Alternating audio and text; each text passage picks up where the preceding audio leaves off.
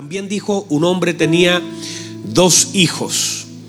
Y el menor dijo, el menor de ellos dijo a su padre, Padre, dame la parte de los bienes que me corresponde. Y le repartió los bienes. No muchos días después, juntándolo todo, el hijo menor se fue lejos a una provincia apartada y allí desperdició sus bienes viviendo perdidamente. Y cuando todo lo hubo mal gastado, vino una gran hambre en aquella provincia y comenzó a faltarle. Y fue y se arrimó a uno de los ciudadanos de aquella tierra, el cual le envió a su hacienda para que apacentase cerdos. Saltémonos al 25, por favor. Dice así. Y su hijo mayor estaba en el campo y cuando vino y llegó cerca de casa oyó la música y las danzas y llamando a uno de los criados le preguntó qué era aquello. Él le dijo, tu hermano ha venido y tu padre ha hecho matar al becerro gordo por haberle recibido bueno y sano. Entonces se enojó y no quería entrar. Salió por tanto su padre y le rogaba que entrase. Mas él respondiendo dijo al padre, he aquí, tantos años te sirvo no habiéndote desobedecido jamás y nunca me has dado ni un cabrito para gozarme con mis amigos. Pero cuando vino este tu hijo, que ha consumido tus bienes con rameras, has hecho matar el becerro gordo para él. Él entonces le dijo, hijo, tú siempre estás conmigo y todas mis cosas son tuyas, mas era necesario hacer fiesta y regocijarnos porque este tu hermano era muerto y ha revivido, se había perdido y es hallado. Muy bien, tomen asiento por favor. En estos minutos quiero compartir lo que es eh, la paternidad de Dios número 86 en estos próximos minutos.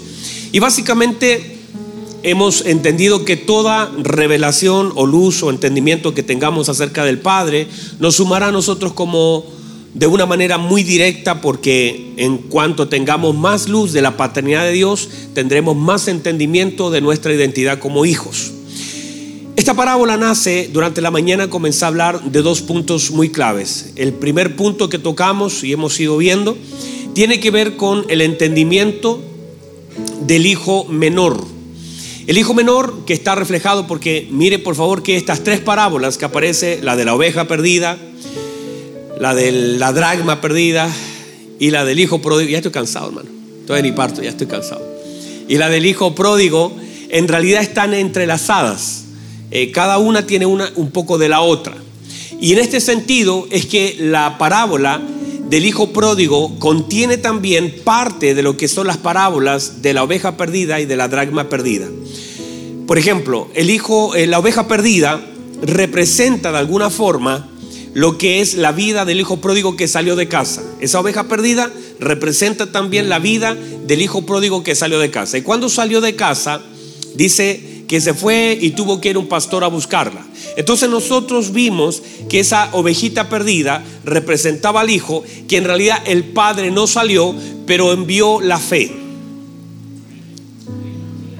Y hemos entendido que la fe tiene autoridad y la fe le da alcance a la oración. O sea, en la medida que yo oro con fe, yo puedo alcanzar, porque la fe tiene autoridad sobre la materia, tiene autoridad sobre el tiempo y tiene autoridad sobre el espacio. La fe es poderosísima.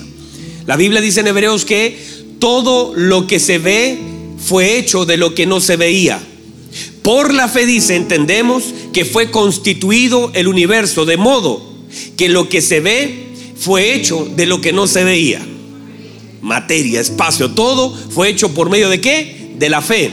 Por eso la fe tiene alcance, porque desde el principio está operando sobre la tierra y tiene autoridad sobre el tiempo, tiene autoridad sobre el espacio y tiene autoridad sobre la materia. Eso es ciencia básica, hermano. Pero para que la fe pueda tener una obra, necesita la boca de alguien que ame. O sea, cuando nosotros vemos en la escritura, vemos que el Señor se valió de personas que amaban para operar en fe. Otra vez, se requiere alguien que ame para que la fe sea activada. Por eso usted va a ver que el centurión amaba a su siervo y ese amor con la fe que él tenía activaron un milagro. Así también usted va a ver que cuando murió Lázaro, y Lázaro y el tiempo le jugaba en contra, pero el Señor dijo, no hay problema con el tiempo. Yo soy la resurrección y la vida. No hay problema que lleve cuatro días, porque la palabra fue soltada antes que incluso le muriera. Esta enfermedad no es para muerte, sino para que la gloria de Dios sea manifieste, para que el Hijo de Dios sea glorificado en ella. Entonces la fe ya fue soltada. Así que la, la muerte ni la descomposición tenía autoridad sobre el cuerpo de Lázaro, porque la fe ya lo había tocado. Ahora, para que Lázaro pudiera salir de ese lugar frío, oscuro, necesitaba que alguien pudiera creer que estaba afuera. Y por eso el Señor le dijo, Marta, crea. Usted, su hermano, el que está ahí adentro, si cree puede ver la gloria de Dios, pero tienes que creer. Porque la fe opera, la fe opera en el sentido también de la dirección del amor. Y véalo, cada vez que alguien pidió un milagro, no solamente tenía fe, sino también conectó con el amor. Por eso este padre amaba a su hijo y operó en fe y la fe operando en la dimensión del amor alcanzó la vida de este muchacho. No sé si alguien me entendió todo en la, clase de ciencia que acabo de dar.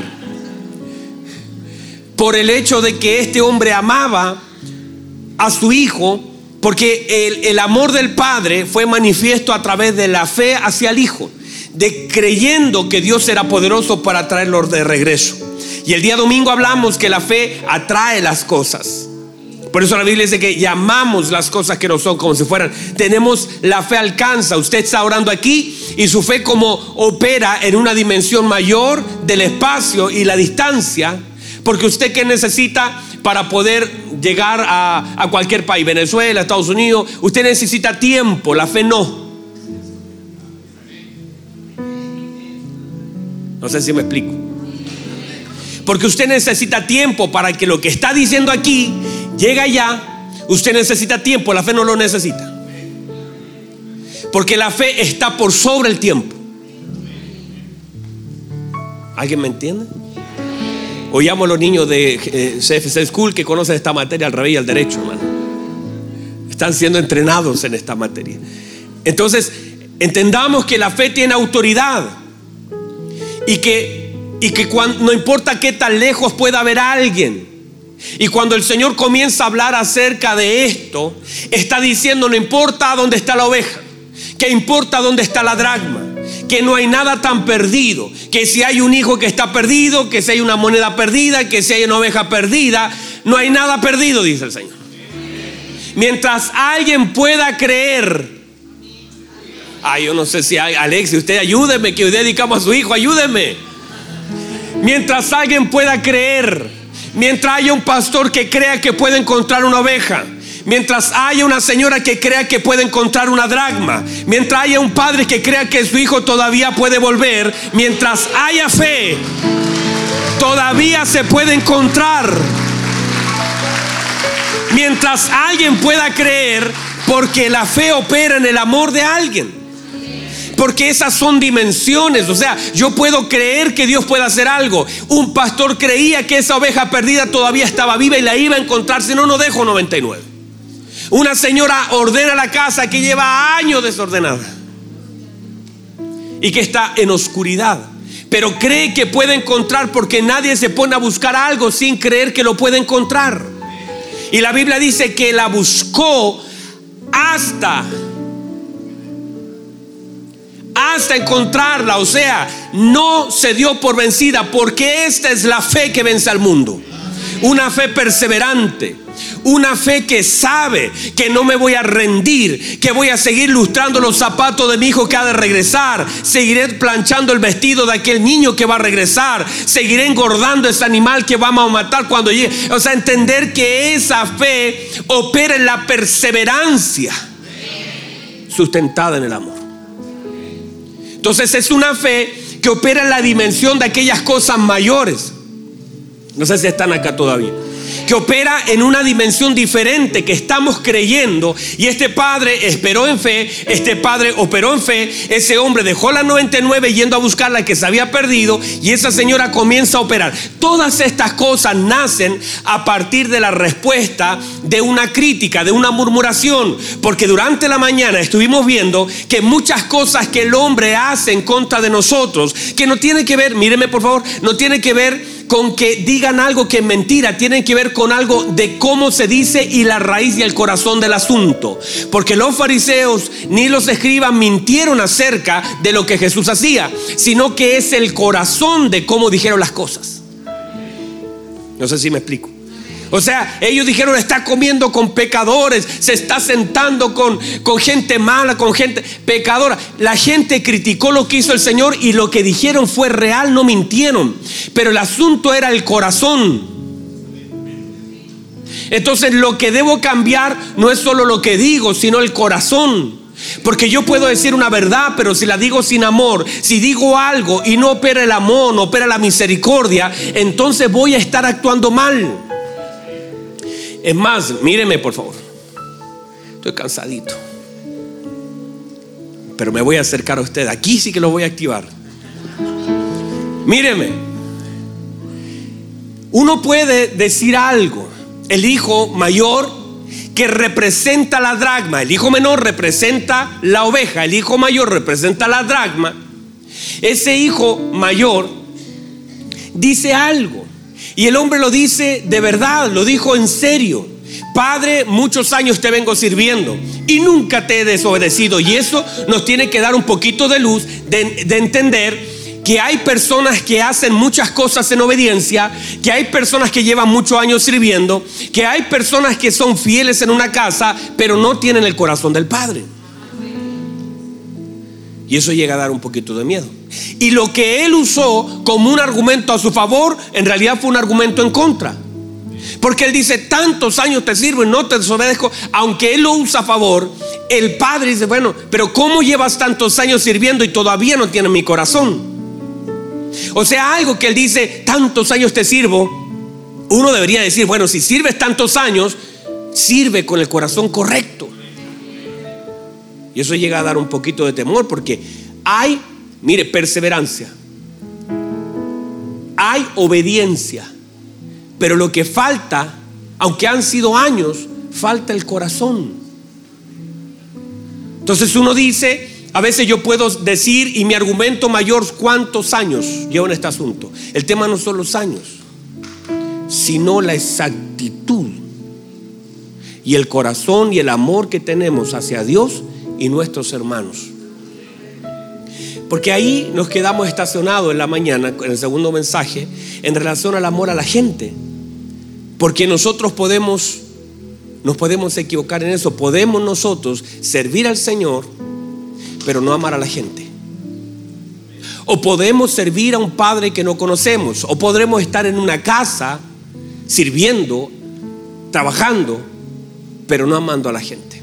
Y eso es un error y eso es un fracaso. ¿Qué hago sirviendo al Padre sin el corazón del Padre? ¿Qué hago, qué hago sirviendo tantos años con el corazón equivocado? ¿Están acá todavía? Entonces, el hijo menor representa a esa ovejita que se fue y todo lo que el padre hace, por eso todo lo que un padre hace tiene relevancia y trascendencia en la vida de sus hijos lo que yo hago tendrá efecto en la vida de mi hijo y cómo lo haga tendrá un mayor o un menor efecto. Entonces yo hago cosas y todo lo que hago bendice la vida de mis hijos. Mis decisiones, mis aciertos y mis fracasos bendicen o alejan a mis hijos. En el caso del hijo mayor, el hijo, el, que representa la dragma, representa una dragma perdida en casa. Y uno no sabe quién, quién, quién está peor aquí. Si el que se fue o el que está adentro. Porque el que se fue fue más sincero que el que estaba adentro. El que se fue por último fue sincero, el de adentro era más peligroso. Bueno, no estoy justificando a ese que se fue. Ah, el pastor. No, no, no, no. Ese también tiene sus errores. Pero digo, qué triste es que te quedes con el corazón incorrecto en casa. Qué triste es que tengas un corazón equivocado en el asunto. Ahora, en este sentido, este hijo que se quedó en casa, se quedó y comenzó a perderse. ¿Por qué? Por la falta de luz. Lo que habla esta parábola de la dragma es la falta de luz. Y siempre que haya falta de luz, falta de entendimiento en la palabra, míreme, ¿y cuántas cosas perdemos por falta de entendimiento? ¿Cuántas cosas perdemos por falta de luz? Estamos equivocados porque vemos enemigos donde no los hay. Porque no solamente criticamos a nuestro hermano, al criticar a nuestro hermano criticamos a nuestro padre. Porque eso es lo que hace este muchacho. Comienza tantos años te sirvo, a ti te sirvo. Estoy mirando esto como un error y a ti te sirvo y tú no me has dado nada. Comienza, mire, sale todo lo malo, sale todo lo negativo, todo lo que estaba guardado cuando él hace, cuando el padre hace algo que a él no le parece. Cuando la bondad se expresa en un mayor nivel, entonces aparece todo lo negativo de ese hijo están acá todavía. Entonces, ahora, ¿por qué sucede eso? Por falta de luz y entendimiento. Porque muchas veces nosotros podemos estar en casa, pero no necesariamente quiere decir que tengamos entendimiento, que la luz del Señor toque nuestro corazón. Y cuando no tenemos entendimiento podemos caminar de la manera equivocada, podemos hablar de la forma equivocada, podemos mirar de la forma completamente incorrecta, podemos estar en casa, servir en casa y no tener entendimiento ni luz. Podemos ser como aquellos hombres camino Maús, yendo para un lugar, caminando con el Señor y nunca conocer que el Señor camina con nosotros. Podemos oír el mensaje del Señor y nunca percibirnos que es Dios mismo que nos está hablando no darnos cuenta del poder de Dios, podemos crucificar a aquel que está ungido y podemos soltar a aquel que es un delincuente por falta de entendimiento. Por eso una de las cosas y, y, para que la iglesia opere en sabiduría, para que nunca la basura gobierne tu corazón, porque esta, esta dragma se perdió porque la casa se llenó de basura por falta de luz, porque cuando no hay luz hay basura. Esa basura que daña a tus hermanos, esas palabras que sueltas. ¿Y cómo sé, pastor? Porque lo que estás hablando delata lo que hay en tu corazón, lo que estás levantando en contra de tu hermano, lo que piensas acerca de tu padre, que quizás lo guardaste, quizás no lo dijiste, pero ahí está. Basta que el padre haga algo que a ti no te parece y sueltas completamente todo, dañando, no quieres entrar, estás afuera, taimado, no quieres pasar, estás mirando, apuntando hacia afuera. Hermano, la luz se debe encender en casa. A veces tenemos foco apuntando casas ajenas y no tenemos la capacidad de encender la luz dentro de la casa. Miramos los defectos de casas ajenas, pero no estamos mirando nuestro corazón. Eso le pasó a ese hermano que miraba la desgracia de ese hijo que se fue, pero no podía ver su bajeza, su desgracia de estar tanto tiempo en la casa del Padre sin tener el corazón del Padre. Yo no sé si puede recibir esta palabra. Pero qué triste es que alguien sea, sea víctima de la falta de luz que tengo. Y que con mis palabras yo esté impidiendo que alguien reciba algo del Padre. Que no sea capaz de entender lo que el Señor me asignó. Que no tenga amor por la gente. ¿Qué sentido tiene? Porque en este, hermanos, esta es la familia de Dios. Otra vez, esta es la familia de Dios. ¿Y qué pasa en nuestro corazón cuando Dios hace algo con alguien? ¿Qué pasa en mi corazón cuando yo veo que una iglesia crece, cuando yo veo que un hermano recibe algo, cuando yo veo que mi hermano es prosperado, es sanado? A veces estamos allí tirados 38 años como aquel hombre, mirando como otros se meten antes que yo, como otros sí tienen ayuda. Ese hombre estaba dañado, él no sabía. El peor daño no era en las piernas, el peor daño era en su corazón, porque ese hombre 38 años vio como cientos de personas se metieron porque era más rápida, porque tenían gente que lo ayudara y él nunca llegaba a tiempo y empezó a sentir una soledad profunda en su corazón. Ah, no soy más rápido todos tienen alguien que les pueda ayudar, yo estoy solo. Y el problema no eran sus pies, el problema era su corazón. Por eso el Señor lo que sanó no fue solamente sus pies, sino también sanó su corazón.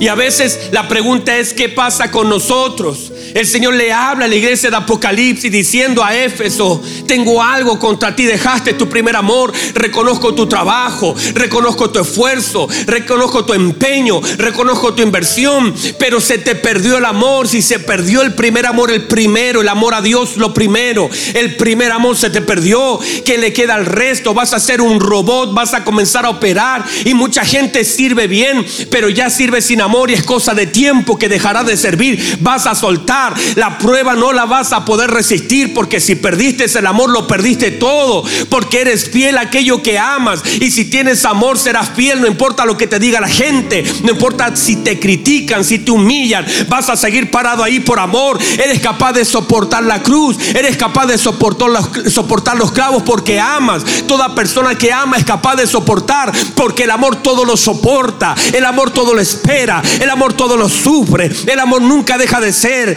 El amor todo lo cree. El amor no tiene envidia. El amor no es jactancioso. El amor no se envanece. Y cuando operamos en amor, soportamos lo que tengamos que soportar. Pregúntele a la madre lo que ha soportado por causa de un hijo, porque el amor todo lo soporta. Pero si se pierde el amor, ¿qué ha de ser de nosotros? Vamos, vamos, vamos, recibe esa palabra. ¿Qué pasará con la iglesia? Por eso el Señor le habla a la iglesia en Apocalipsis y le dice, tengo algo contra ti, soltaste tu primer amor, lo dejaste. Y aunque ahora todavía estás siendo mecánico, todavía cocinas, todavía planchas, ¿hasta cuándo lo vas a lograr? El Señor es como diciéndote, mira cómo hacías el arrocito cuando te casaste el primer día. Ahora sabes cocinar también, haces banquetes, haces pollo, haces papa frito, todo. Pero ya no tienes amor por lo que haces. Te volviste experto en operar sin amor. Y el Señor dice, yo no quiero eso. Porque basta un poco y vas a soltar. Vuélvete. Vuélvete a las primeras obras. Quiero que ames. Quiero que ames. No sé si alguien está recibiendo la palabra. Quiero que ames. ¿Qué sentido tiene tener una iglesia y no tener amor? ¿Qué sentido tiene que yo con mis palabras dañe a la gente? Con la misma boca que canto alabanza daño a la gente. ¿Qué sentido tiene eso? cuando el Señor nos ve, nos ve como hijos. Yo tengo dos, quizá usted tiene más, yo tengo dos. Y una de las cosas que más me emociona es cuando un hermano ayuda al otro. Y de las cosas que entristece el corazón de un padre cuando sus hijos pelean. Las cosas que entristecen el corazón del padre es cuando entre ellos hay competencia. Y a veces ellos corren al auto y uno llega primero y te gané, te gané. Y yo no, no compitan. Y el más grande yo esperaría que tuviera misericordia del más pequeño. Porque dañamos el corazón de nuestro Padre cuando hay competencias, envidias entre nosotros. Porque el Padre no se goza porque yo tenga un don, dos dones. Se goza porque yo comparta lo que Él me ha dado. No sé si hay alguien acá. Si usted tiene hijos, me va a entender. Nosotros no estamos, amamos más a uno porque se saca un siete y amamos menos al otro porque se saca un uno. Los amamos. Y esperamos que el del siete vaya y abrace al que se sacó un uno, le diga ahí, hermano, yo te voy a ayudar para la próxima prueba, no te va a ir tan mal, voy a estar contigo, voy a orar por ti, voy a hacer algo. No está tratando de hundir a ese niño que le fue mal, sino que está ayudando a su hermano que le ha ido mal. Están acá puede recibir la palabra. Entonces, vamos otra vez. La dragma representa a ese joven. A ese joven que que estaba en casa, pero estaba perdido por falta de luz. Dice la señora, pierde la dragma, dice, ¿dónde está? Debo encender la luz. Y una de las cosas importantes es que la luz esté encendida, porque una vez se enciende la luz, dice que comenzó a barrer la casa, indicativo, esa casa estaba sucia. ¿Por qué? Por la falta de luz. Y muchas veces el corazón está sucio por la falta de luz. Muchas veces eh, acumulamos basura por la falta de luz. Hay desorden por la falta de luz. El precio lo paga lo que se pierde. Las cosas perdidas en nuestra vida fue falta de luz. Si uno comienza a analizar, míreme, míreme. Si uno comienza a analizar, uno se va a dar cuenta, muchos padres cuando uno está en consejería dicen, si yo hubiese tenido esta palabra antes, quiere decir que lo que le faltó no fue tiempo, fue luz. Hay padres que dicen, si yo hubiese sabido esta palabra antes, hubiera criado distinto a mis hijos. Lo que está diciendo no es que le faltó tiempo, no le faltó recurso, le faltó luz. Hay gente que dice, si yo hubiese recibido este seminario, yo mi matrimonio no hubiese fracasado. Lo que está diciendo es que lo que le faltó fue luz. Porque donde hay luz, no hay pérdida. Wow, reciba eso. Donde hay luz, no hay pérdida. Y todo lo que se pierde es por, falta de luz y entendimiento. Y hay muchas cosas en nuestra vida. Y el tema es que tenemos lámpara, pero no la encendemos. El problema es que esta señora siempre, uno, uno mira a la señora y dice, pero tenía lámpara. ¿Por qué perder el tiempo buscando algo? Si tenías lámpara, enciéndela. Le falta aceite a la lámpara. Tienes Biblia, pero te falta aceite. Todos tenemos versículos bíblicos, le falta aceite. No funciona la lámpara sin aceite. Y hay mucha gente que se jacta de la lámpara y tienen tremendas lámparas, tremenda Biblia, tremendo entendimiento. Tienen mucha, mucho conocimiento, pero le falta aceite. Y eso se refleja en casa, porque tu casa será la evidencia del aceite. Tu casa será el reflejo, las cosas que pierdes en casa manifestarán el nivel, no de lámpara, sino de luz que tienes. Ah, no sé si hay. Otra vez, mira tu casa y tu casa será la evidencia de la potencia de la luz que tienes. Nos estamos midiendo mal. ¿Cuánto sabes? ¿Cuántos versos bíblicos sabes? ¿Cuántos años llevas en la iglesia? ¿Qué enseñas? ¿Qué no enseñas? No se mide así, sino cuántas cosas pierdes. Mira lo que hay en tu casa y determinarás el tamaño de la luz que hay en casa. Porque hay gente jactándose de su lámpara. Uh, todo lo que sé. Pero sin luz. Le falta aceite. El Señor dijo, vosotros sois la luz, no dijo vosotros sois la lámpara. Vosotros sois la luz del mundo. Vosotros sois la sal. Y a veces le damos más importancia al salero que a la sal. Y a la lámpara que a la luz. Están acá. Yo creo que voy a terminar porque me están mirando feo ustedes.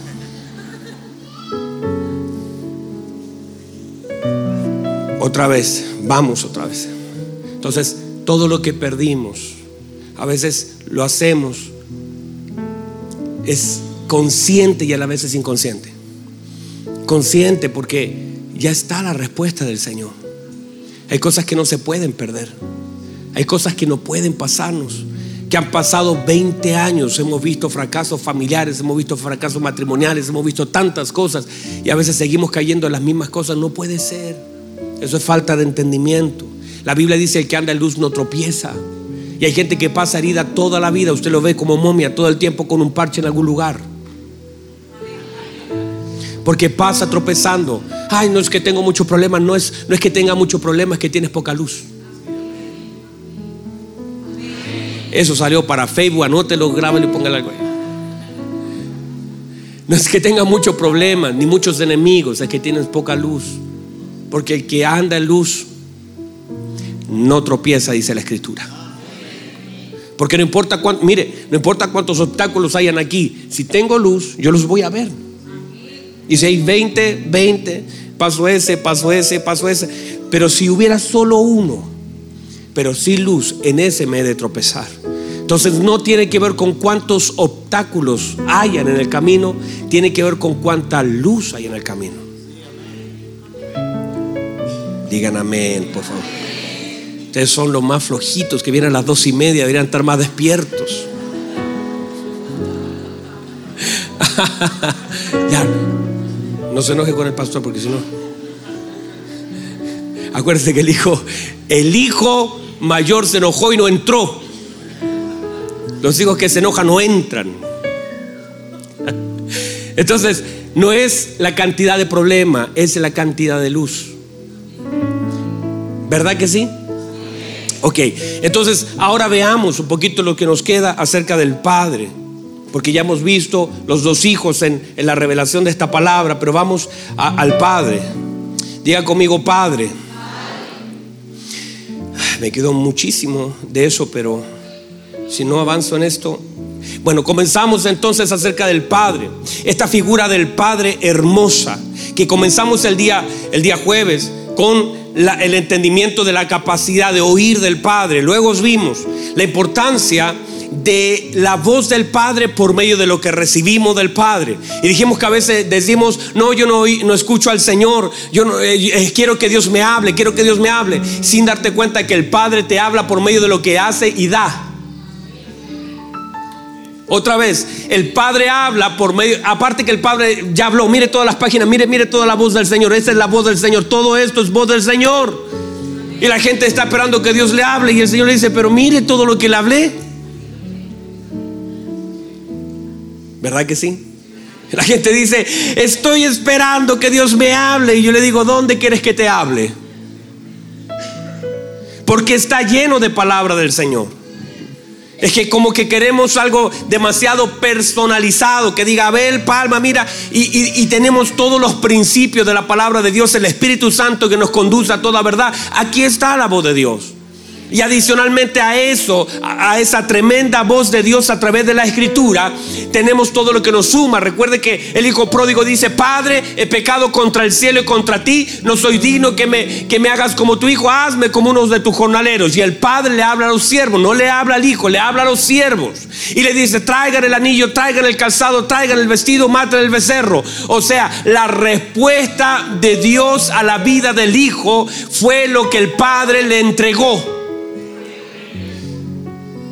O sea, debemos aprender a oír al Padre por medio de lo que nos da. ¿Está respirando? Esa es respuesta del Padre. ¿Está mirando? Esa es la voz del Padre. ¿Está oyendo? Esa es la manifestación del amor del Padre. Pero a veces no lo podemos ver porque estamos tan oscuramente la lámpara está tan apagada que no podemos ver ni oír la voz del Padre por medio de lo que recibimos. Usted debería levantarse en la mañana cuando abra los ojos, no primeramente agarrar el celular para ver que le escribieron gente en Facebook, sino que eh, abrir los ojos en la mañana y decir, wow, Padre, me estás hablando. Usted me está dando una nueva oportunidad y yo estoy oyendo. El abrir mis ojos es una nueva oportunidad. Mucha gente se levantó y no pudo, no pudo ponerse en pie, no pudo pensar, no pudo ver, no tuvo el corazón todavía funcionando. Pero si yo todavía me puedo levantar, quiere decir que usted me está dando una nueva oportunidad. Así que voy a enfrentar lo que tenga que enfrentar, voy a superar lo que tenga que superar, voy a salir de donde tenga que salir. Si usted me hizo otra vez, me renovó el contrato por la noche, porque la Biblia dice que cada noche, cada día son renovadas su misericordia. En el cielo se firmó un contrato, una extensión de la misericordia de Dios y usted tiene un nuevo día y también tiene una nueva oportunidad para ver la gracia, para ver la gloria, para ver el amor manifestado sobre su vida, sobre su familia. Y por favor vaya a ver a sus hijos. Y si sus hijos están respirando, diga, ay, también es con mis hijos. Y vaya a ver a su esposa y diga, y mi esposa también. Quiere decir que el Señor le renovó el contrato a toda la familia. Y esa familia puede ver la gracia. Esa familia Reciba la palabra de Dios. Porque tenemos que aprender a oír la voz de Dios por medio de lo que Él nos da. Ah, si usted se sienta en la mesa y tiene un plato de comida delante, escuche la voz de Dios. Cuando mire ese plato, lo que sea, agradezcalo. Mire ese plato y diga, wow, vamos a tomarnos de la mano, niños. Vamos a darle gracias al Señor porque Dios nos habla por medio de este alimento. Dios nos habla por medio de esos zapatos. Dios nos habla por medio de lo que Él nos da.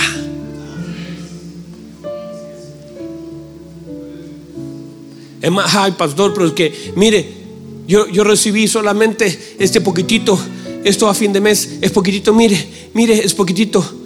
Dios está hablando. ¿Sabes lo que te está diciendo? Te va a alcanzar. A tus ojos es poco. Te va yo haré que sobrevivas 30 días de este mes con eso que parece insignificante y yo haré y te voy a mostrar que con eso poquito te va a alcanzar para todo el mes. Aprenda a oír la voz de Dios. Porque usted podría reclamar. Usted podría decir, ah, Señor, mire, tampoco, esto no alcanza para nada. O usted puede oír la voz de Dios. Mm, Señor, usted conoce mis necesidades. Y como usted conoce mis necesidades, sé que ha de alcanzar. Gracias, Señor, porque voy a ver de una forma sobrenatural su mano en este asunto porque con esto alcanza. Vamos, dígale al Señor así. Opere escuchando la voz de Dios. Si usted no lo logra hacer, no podrá agradecerlo. Número tres, la capacidad del Padre de ver. Solamente denme dos minutos más. Póngase en pie, por favor. No tengo esos dos minutos. Porque tenemos dos opciones. O dedicamos a David o los bautizados. ¿Puede recibir la palabra? Lo bueno, claro, es que a mí me queda por predicar en la tarde, así que no tengo problema en seguir. Aparte que ya le he dado harto, yo sé que ha sido bendición. Pero solamente déjeme cerrar con uno, uno de todos los puntos que tengo acá. Ay, Santo Dios. Mire, este es el número 5, el 4 lo dejo para la tarde. Tenemos un Padre que se mueve en misericordia. La Biblia dice que el Padre fue movido a misericordia y corrió a los brazos de su Hijo. Quiere decir, míreme, que el Padre vio a su Hijo y se le conmovió su corazón. Porque el Padre se mueve en la dimensión de la misericordia. Mirando, el Padre tiene la capacidad de ver la condición del Hijo. Nosotros nos paramos en la posición de hijo. Nosotros operamos desde la posición de hijo. Para el mundo de las tinieblas, también para, la, para todo el mundo de Cristo. Pero el Padre no está mirando mi, en sí mi posición. Lo que el Padre ve es mi condición. Porque usted podría pararse, mire, usted podría pararse así, en la posición de Cristo. Si estoy parado, aquí estoy. Y usted puede operar allí y no importa lo que pase, no importa lo que venga, no importa, porque nadie ve eso. El enemigo no tiene la capacidad de ver su condición. Porque usted está con la armadura de Dios, está parado y cree, y aunque le estén golpeando por todos lados, el diablo no tiene idea cuánto le duele el corazón, cuántas cosas le pasan dentro de usted, todos los fracasos que lleva a cuesta, todos esos traumas que, aunque está parado ahí la posición de Cristo, porque Cristo es su escudo, Cristo. Entonces el, el diablo no tiene acceso a ver tantas cosas que pasan en usted, pero el Padre. El Padre ve lo profundo del corazón de un hijo. El Padre ve la condición cuando usted está ahí, Padre, en el nombre de Jesús, creo, y, todos los demonios están temblando y usted está parado en la verdad de Cristo y en el nombre de Jesús, pero el Padre sabe que mañana hay que pagar una cuenta, que, su esposo eh, se portó mal con usted, que sus hijos están re lejos, que, no sabe qué hacer ni cómo enfrentar el día de mañana, que está, le duele todavía un poco la espalda y usted no está reclamando por nada. Es usted, Padre, en el nombre de Jesús, creo, estoy parado en la victoria del Señor Jesucristo porque soy más que vencedor. Y el Padre está mirando dice, uy, qué hermoso mi hijo, cómo está orando. Y yo conozco perfectamente lo que está pasando, porque el Padre ve la condición y esa condición lo mueve a misericordia. Porque Él ve algo que nadie más puede ver. Él ve lo profundo del corazón del hombre. Él ve los fracasos, ve el ayer, ve cómo te paras, hermano. Ve cómo te paras. Ve cómo estás parado ahí tocando un teclado, tocando una guitarra, hablando con tu familia. A veces te sientas. Yo, he hecho eso. Yo, he predicado mil veces allí con el corazón destrozado. Y, y, el Señor, yo creo que es donde más me ha usado, porque en medio de mi debilidad se perfecciona el poder de Dios. En medio de mi debilidad, porque cuando soy débil, entonces soy fuerte porque estoy ahí todo complicado con algunas cosas. Y cuando estábamos con mi esposa luchando con un montón de cosas en el ámbito financiero, nosotros llegábamos a patear cuentas con mi esposa a la casa, decíamos, ya esa demanda es tuya o es mía. Y, todo un rollo que teníamos por causa de haber soltado todo por el llamado del Señor. Y llegábamos y yo tenía que pararme acá el día domingo, hermano, vamos a creer en el Señor, vamos a confiar. Y aunque toda la gente veía, escuchaba el mensaje, veía la posición, Señor miraba mi condición, decía, uy Dios, ¿cómo, cómo te paras, hijo. Yo conozco tu condición y conozco tu corazón y sé lo que está pasando dentro de ti. La gente escucha el mensaje, recibe la unción, yo veo tu condición y me muevo en misericordia. Eso hizo el Padre. Pudo ver, la Biblia dice, de lejos vio, ¿qué vio? La condición de su hijo. Y dice que fue movido a misericordia. Lo mismo que el Señor con nosotros. Levante sus manos, por favor. Levante sus manos, levante sus manos. O sea, tus batallas no son ocultas para Dios. Detrás de esa armadura de Dios, en la que estamos parados, detrás de esa, de esa fe inquebrantable, que oras, que levantas tus manos, que sirves, hay una persona que es importante para el Padre y es su Hijo detrás de ese llamamiento, detrás de ese, en el nombre de Jesús, detrás de ese hombre de Dios, detrás de ese pastor que cada domingo tiene que pararse delante de los suyos, hay alguien importante para Dios y es su Hijo, que conoce la condición, conoce cómo se levanta cada mañana con sus batallas, sus pérdidas y sus victorias como dice el apóstol Pablo, muchas veces derribado, no destruido, pero derribado. Y detrás de ese hombre que está a veces derribado, el padre ve un hijo. La gente juzga, la, gente mira un pastor, pero el padre ve un hijo y se mueve en misericordia porque conoce la condición de ese hijo y lo puede ver de lejos, nadie más que los ojos del padre. Nadie más que los ojos del Padre pueden ver de lejos. Nadie más que los ojos del Padre pueden ver de lejos la condición de un hijo. Por ahí alguien preguntó, pastor, ¿y por qué no mataron a ese hombre? Porque la ley decía que un hijo que deshonrara a su padre era culpable de muerte, lo tenían que haber apedreado. Es porque nadie lo reconoció. Venía desnudo, venía sin anillo, venía sin calzado.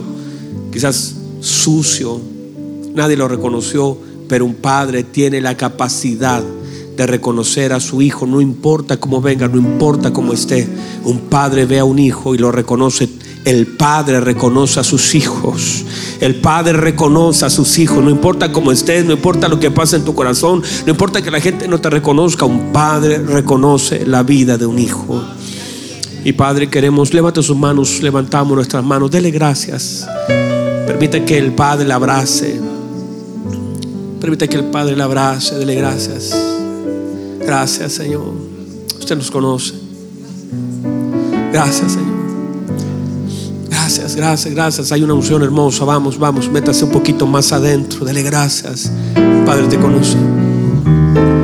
Vamos, vamos. Gracias, Jesús. Levante sus manos, Padre, gracias. Su palabra ha sido predicada. Y su palabra tiene poder. Su palabra tiene autoridad. Su palabra es una espada de doble filo. Su palabra, Señor, transforma. Su palabra es luz. Su palabra nos transforma y nos llena. Que esta palabra, Señor, quede en lo profundo de nuestro corazón.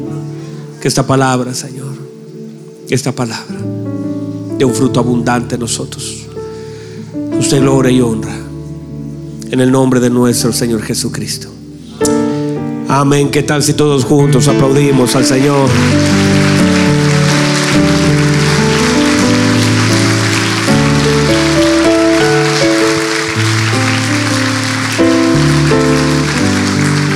Aleluya. ¿Puede recibir la palabra del Señor? ¿La recibe?